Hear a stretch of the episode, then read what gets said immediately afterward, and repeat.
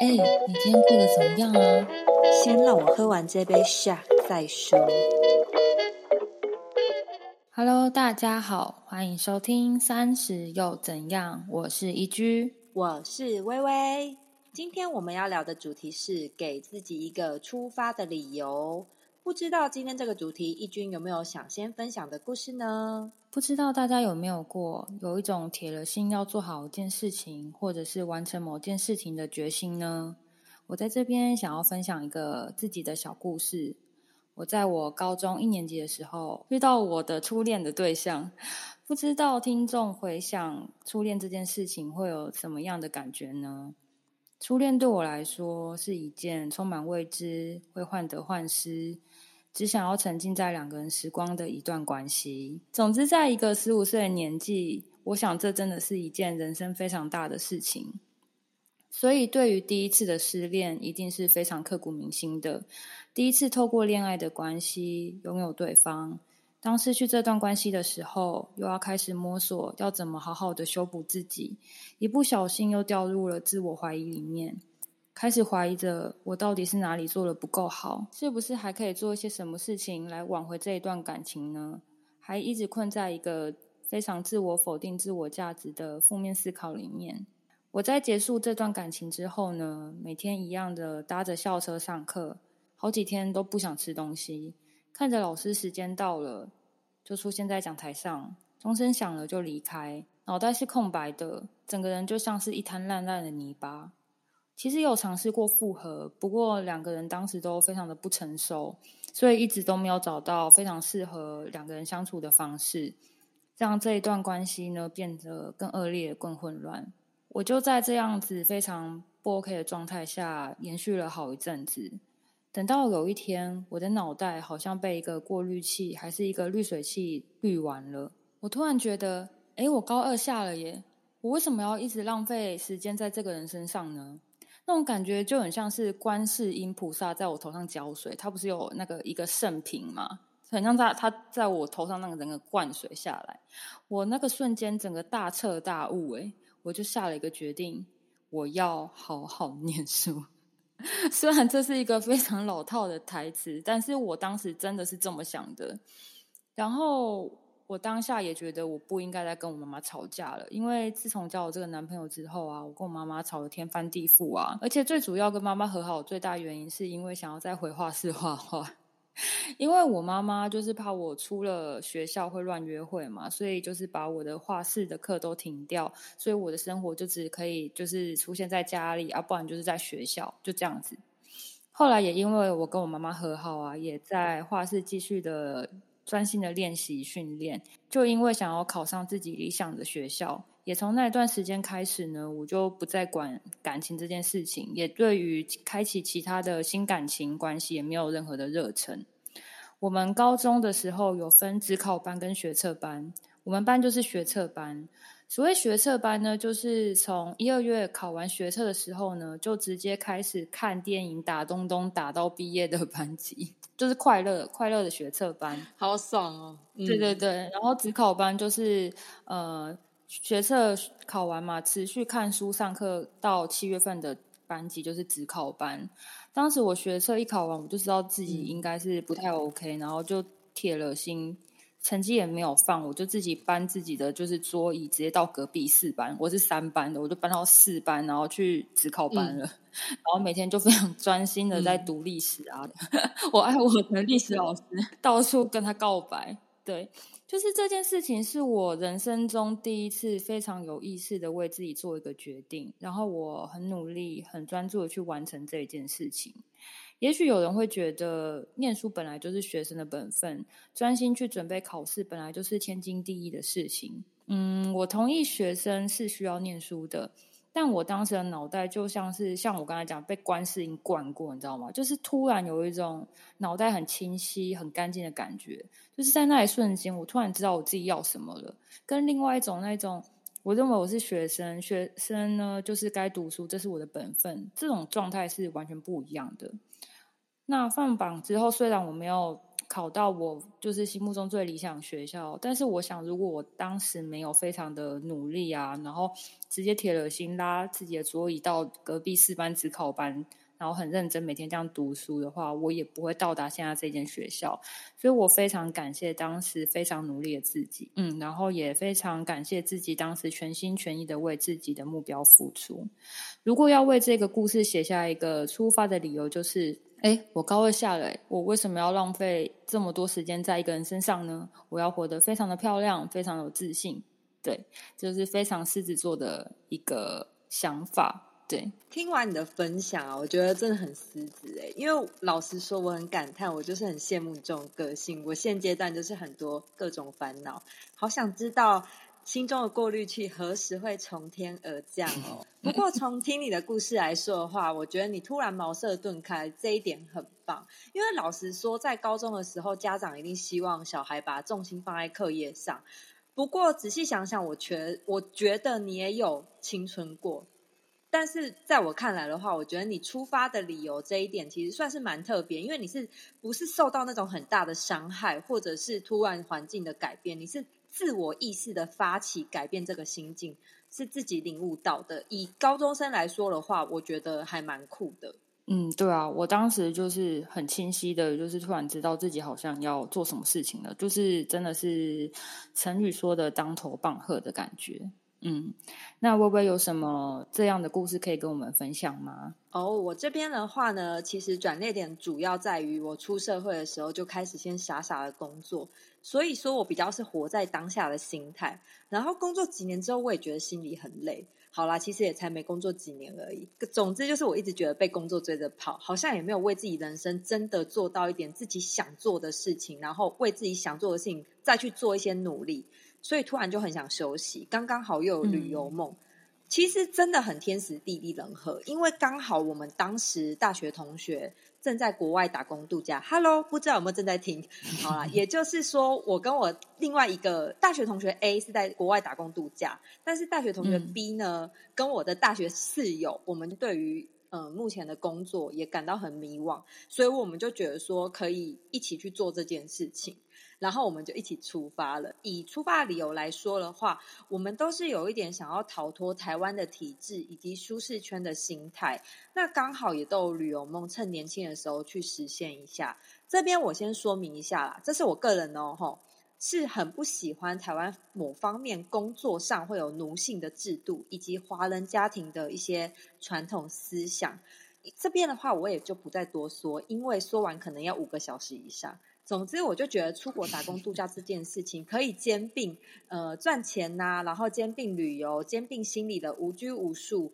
对我来说，我觉得真的很棒。那以实际面来说的话，其实最大前进动力是因为我有我的伙伴，就是大学同学以及我的室友，因为毕竟一起去做，胆子比较大，也可以让家人稍微放心一下。毕竟是长期在海外啦。那以心理层面来说的话，老实说，某方面是真的想逃离台湾的一切。不过，我觉得对我而言，这个不是一种跟随流行，也不是一件很酷的事。就是因为你自己想要先让这么累的心情，先去国外净空的感觉，怀着这样的心情，我就出发了去做澳洲打工度假这边事情了。这边也要稍微说一下，因为我认为我是一个很犹疑不定的人，脑波很弱。所以通常不太容易决定做什么想做的事情。那如果我真的很想去做，也关闭耳朵的话，我就能确定这个是我真的很想去做，并且想改变的事情。对我来讲，就是由心出发。所以不管什么事情要去做，就是要给自己一个出发的理由。那刚好疫情的使然之下，我们也刚好面临三十岁的分水岭。其实我一直也在思考，说是不是。不再做什么事情，我的人生时光就这样过去了。是不是不在三十岁再多做一点努力，想要做自己想做的事情，会不会以后就被所有的事情都绑住了？那还好呢，刚好有这个想法，有这个契机，然后也有跟义军成功的付诸于行动来经营 Podcast 这个平台，所以蛮感谢，就是刚好有疫情这个时光，让我可以思考这些事情。我们可以一起努力做好 podcast。以我心境来说，其实做 podcast 这件事情就如同澳洲打工度假一样，我的行动力都一直感谢互相扶持的朋友们。一起去做的力量很大呢。大概就是这样。听完微微的故事，真觉得我的故事是个屁，什么鸟少女的青春梦，好好笑。那我这边想要问一下义军，最近有没有一些事情的发生，让你就会想要立马做实质上的改变呢？嗯嗯，那就分享今天新新鲜鲜发生的事情好了。这么新鲜，今天呢？我觉得反正带小孩子就像是一直不停的打怪，一直打怪，一直打怪，一直打怪。然后有时候心情好的话就顺顺的，但我认真觉得，只要每个月的月经一来的话。原本看的过去的事情，瞬间就没办法，他的容忍度就会，你知道我容忍度已经非常低了，月经来了就已经就是 低到破零。我最近就在绑下排的牙齿嘛，上上星期六刚上下排矫正器，所以就是我这几天经历了牙非常痛的状况，然后牙齿啊、舌头啊一直被磨破，然后呢又经痛，然后我老公最近就是可能也呃工作太累。就是出差什么的，所以他睡觉呢打呼更严重，然后就是会造成我各种不爽。我女儿真的很白目，你知道她吃饭可以吃三个小时吗？一餐吃三个小时，真的非常非常的生气。我认为她应该是高敏感的一个小孩。你看她碗里面，她看到一。根小东西，可能我妈会煎蛋嘛，然后蛋旁边不是会有那个脆脆的那个，他他就觉得那个东西很奇怪，然后她要我把全部的边边全部去掉，就是或者是有时候都吃鸡肉嘛，鸡肉可能上面会有一根毛，然后就妈妈什么怕怕，反正她就对于一件事情都会非常敏感，然后你知道一颗米一颗饭粘他的手心上。连他的手指上，他都受不了。他的毛超级多，反正我女儿就是一个吃饭很烦，然后没办法好好专心，话又超级多的一个小孩。然后他最近就是一样的正常发挥，都吃到差不多下午两点半三点。然后我这两天月经来，就是没办法，脑袋直接爆炸。我昨天就把他抓来揍。我我跟你讲，我其实是不不打小孩的，但是我真的受不了，我真的觉得他太过分。然后加上他昨天一起床情绪就没有很好，最后我受不了就把他狂抓来揍。然后当然就是昨天揍完，我当然还是会觉得有点后悔，不应该下手这么重，因为我当时有点太情绪化。然后今天你知道又固态复萌，哎，你想想一天 一天一餐吃快三个小时。我到底一天要花多少时间陪一个小孩这样吃饭？你知道，我有时候我公公婆婆就是在旁边，有时候会觉得说：“啊，哎，不要这么凶啊，什么什么的。”然后我就会很不孝说：“妈，我问你，你可以陪他吃一餐吃三个小时吗？然后你可以毫不动怒的这样子喂他吗？”然后他们都闭嘴。好啊，反正总而言之，我今天都是气到又把他再抓来揍一次。我这频道会被人家 被人家列为那个妈妈的。Sorry，Sorry，Sorry。反正总而言之呢，就是我被我女儿吃饭这件事情搞疯掉。等到我先生回来时候，他就看到我爸我妈一人抱一只，然后忙翻了。然后我先生走到三楼，看到他老婆像一个尸体一样躺那边划手机，然后一直在那边爆哭。然后我老公就说。今天到底又发生了什么事情？更火大，然后就是你知道也不知道说什么，就一直哭。嗯，然后后来就是你知道他也不知道说什么，然后他就东西弄弄，换个衣服，他要下去了，然后就心想说。烦死！我现 就是你知道，我就很想要逃离这个地方。我就在床上，然后突然坐起来，换了一些衣服，然后走到二楼，大家都在吃饭。然后大家想说我现在要干嘛？因为我就是脸很臭。然后我就打开了抽屉，然后戴上口罩，拿钱包就往外走。大家也没有拦我，因为大家应该看得出来我就是旁边三把火。然后呢，我就觉得天啊，我一定要逃离我家，至少一个小时吧。我也不知道我要去哪里。我就去了我家离我家一分钟的星巴克，点了一杯奶茶，然后跟一一个 cheese 蛋糕，然后默默在星巴克掉眼泪。Oh my god！旁边的人有没有想说这个人是怎样？应该还好，因为毕竟现在会在里面内用的人其实还是非常非常少。对，反正总言之呢。你要问我到底做了一个怎样的决定？就是我被我女儿气疯了，然后我戴了口罩出门，然后到了离家一一分钟的星巴克，坐在那边哭而已，就这样。天哪，这真的是妈妈可怜的日常哎哎，有没有想过这一一分钟的路程？你知道我多想要换成一张单程机票，我就载不回来了。我真的好想要买。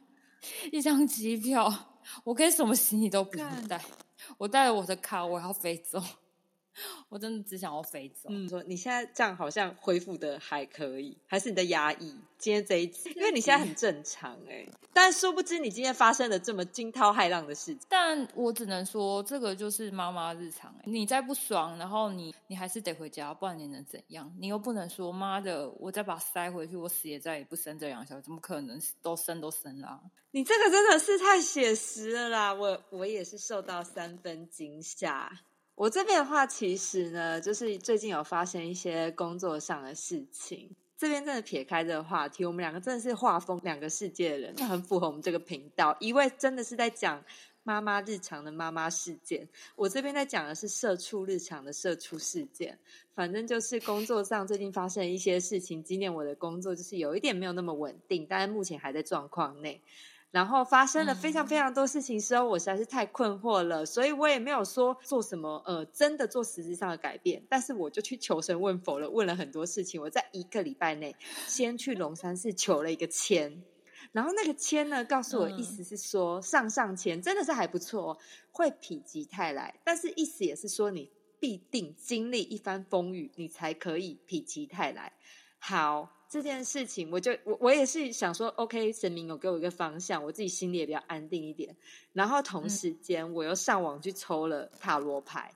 哇，我不得不说，那个塔罗牌虽然是上网抽的没错，但是我是真的半夜自己诚心诚意在那边翻那三张牌，就是一张是过去、现在跟未来。然后翻完之后，我也是听了网络上的老师的解析。然后因为义军是研究塔罗牌蛮强的，就是伙伴，所以呢，我就想说，我再把塔罗牌这个面相、这个牌面再去给义军看一下。他刚刚好那一天，我是半夜传给他，可能有一两点哦。这位妈妈没有给我睡觉，在那边帮我解析我的塔罗牌。哎、也不想想我耳边的那个打呼声多吵。